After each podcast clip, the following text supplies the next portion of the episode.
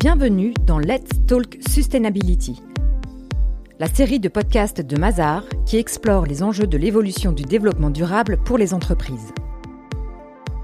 Dans chaque épisode, nous échangerons avec des experts sur des questions environnementales, sociales et de gouvernance. Ils vous donneront des conseils pour élaborer des stratégies de développement durable solides et identifier différentes opportunités de business pour les entreprises.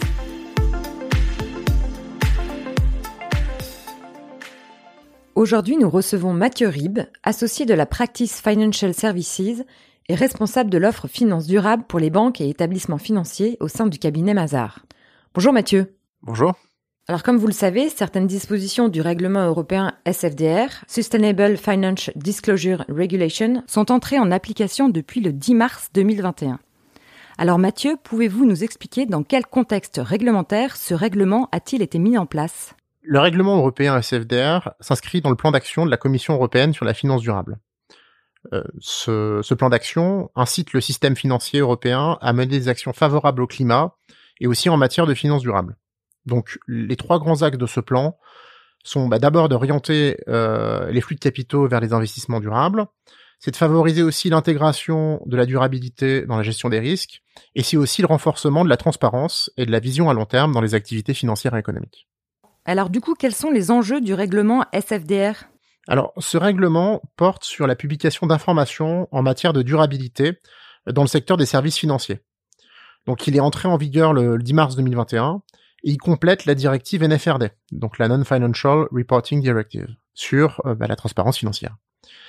Euh, ce règlement permet d'introduire de nouveaux concepts, notamment l'investissement durable et euh, les risques, ainsi que les facteurs de durabilité. Il s'agit aussi de créer de nouvelles exigences de transparence pour les investissements et les produits financiers.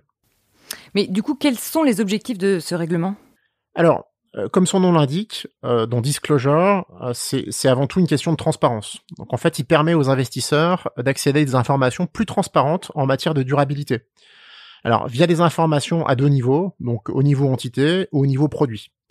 Donc le but de ce règlement, hein, c'est clairement d'éviter le greenwashing et euh, d'harmoniser, de bénéficier en fait d'une seule et même méthodologie de classement au niveau européen. Quels sont concrètement les acteurs impactés par ce règlement? Alors, dans la réglementation, on fait mention de deux catégories d'acteurs. Donc les acteurs des marchés financiers et les conseillers financiers.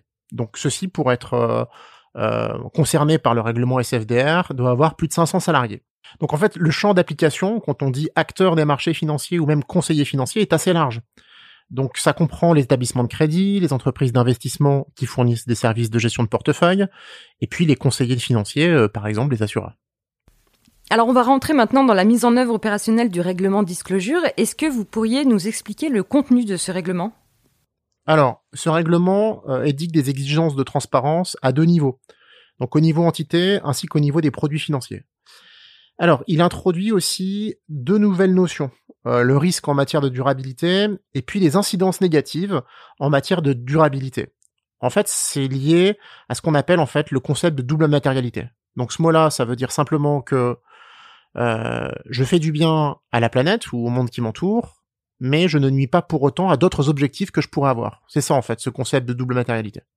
Euh, et le risque en matière de durabilité, lui, se définit par un événement dans le domaine social, de la gouvernance ou de l'environnement qui pourrait avoir une incidence négative sur la valeur de cet investissement. Donc c'est vraiment le risque qui est porté en fait sur la valeur de l'investissement.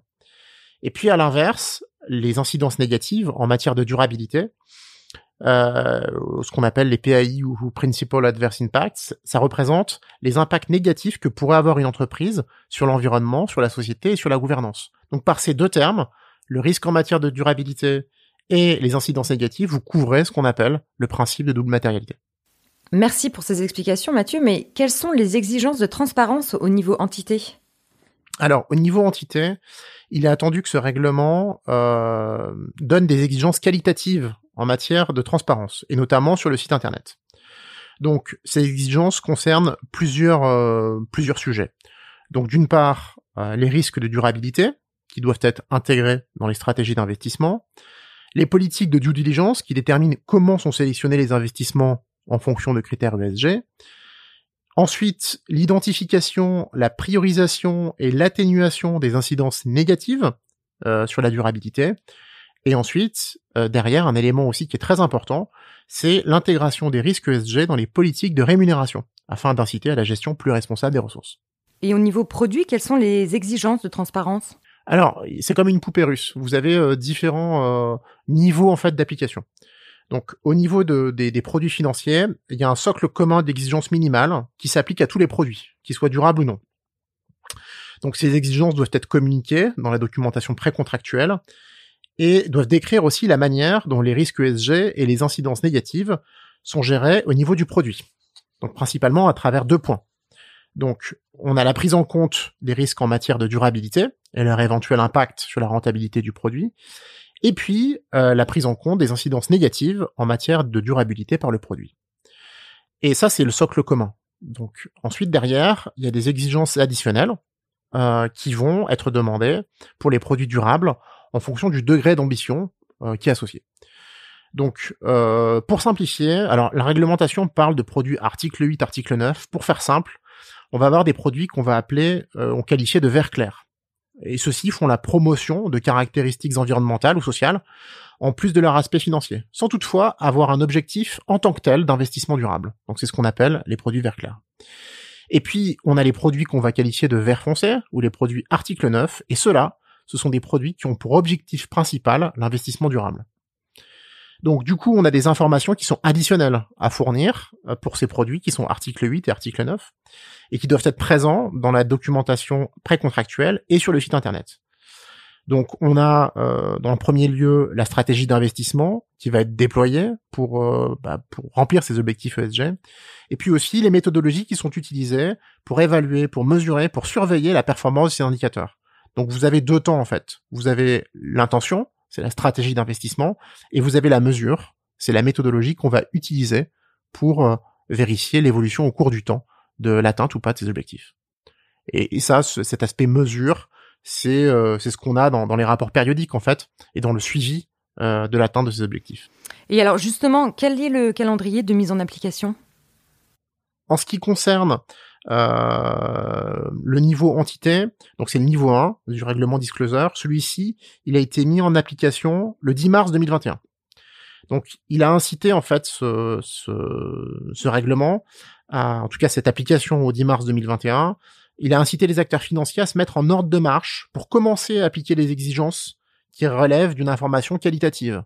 Euh, et aussi se préparer euh, pour la mise en œuvre euh, au 1er janvier 2022 sur des informations, euh, on va dire, plus quantitatives, avec des templates, des méthodologies de calcul d'indicateurs, qui permettront notamment en fait de mieux évaluer les incidences négatives. Alors merci Mathieu, on comprend mieux la mise en œuvre opérationnelle, mais quels sont les challenges de la réglementation? Il y a plusieurs challenges, donc je, vais je vais en parler en tout cas de façon plus précise, mais on va en faire un petit résumé là. Donc, euh, il y a une question de disponibilité et de qualité de la donnée. Une question aussi de densité de, la réglementation, avec un agenda qui est très contraint. Il y a une question aussi de définition entre ce qu'on appelait les produits vert clair et vert foncé. Il y a aussi, dans toute réglementation sur la finance durable, le triptyque ESG qui est assez complexe en fait à maintenir. Et puis il y a le coût du reporting. Donc si on vient sur le premier point, sur la disponibilité et la qualité de la donnée, euh, une des principales difficultés que, que vont avoir les acteurs financiers, c'est de se procurer une donnée de qualité. Ça soulève plusieurs sujets. Euh, celui de la gouvernance, celui de la qualité de la donnée, celui de la méthodologie de calcul.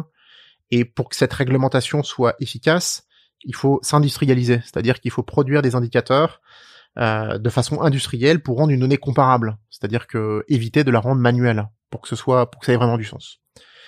Euh, la réglementation, là, on a vu la, première mise en application au 10 mars 2021, mais elle est jalonnée par un planning, alors qui au niveau des SFDR est, euh, est assez euh, tendu, mais c'est le cas en fait sur l'ensemble des réglementations qui sont liées à la finance durable.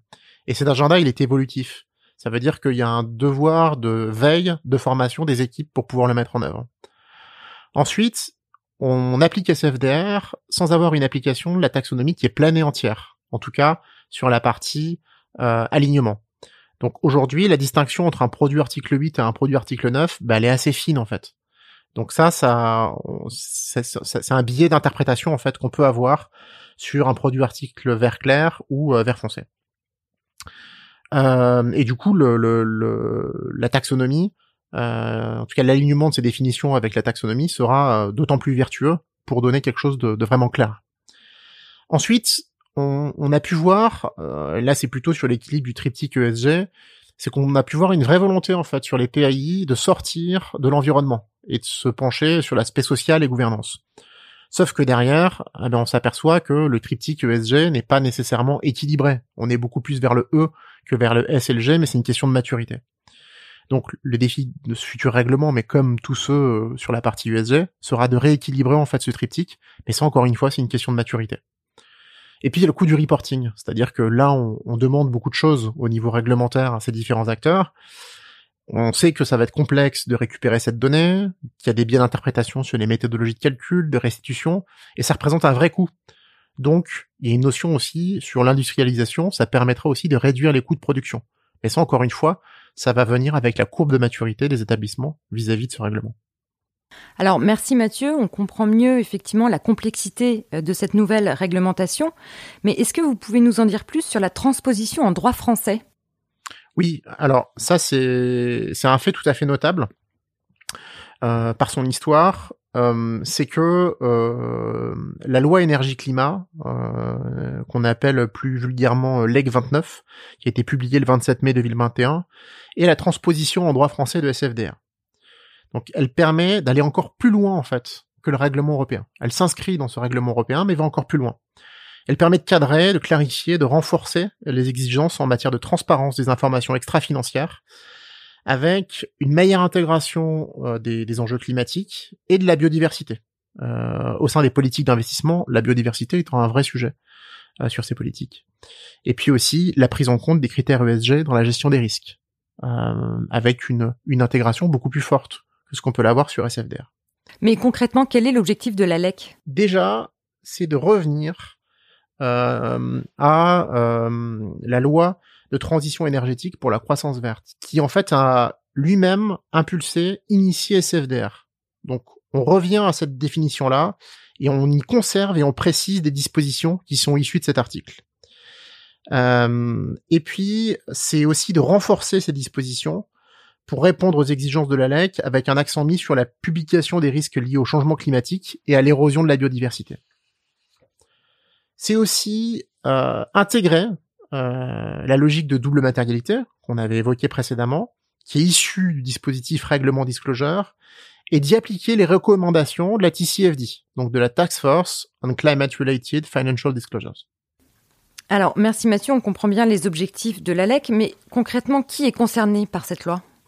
Alors, on pourrait considérer sur une première lecture que ceux qui sont concernés par la LEC sont ceux qui sont concernés par SFDR. Ben non. La LEC, elle va encore plus loin que ça. C'est-à-dire qu'elle étend son champ d'application au-delà de SFDR. Euh, vous vous souvenez, sur SFDR, je vous avais dit que c'était des entités qui comportaient plus de 500 salariés qui étaient euh, concernés. Eh bien là, la plupart des acteurs financiers en France sont concernés par, par son application, parce qu'on y inclut désormais les organismes de placement collectif et les mandats de gestion dont l'encours est supérieur à 500 millions. Donc on change les règles du jeu sur l'éligibilité au règlement.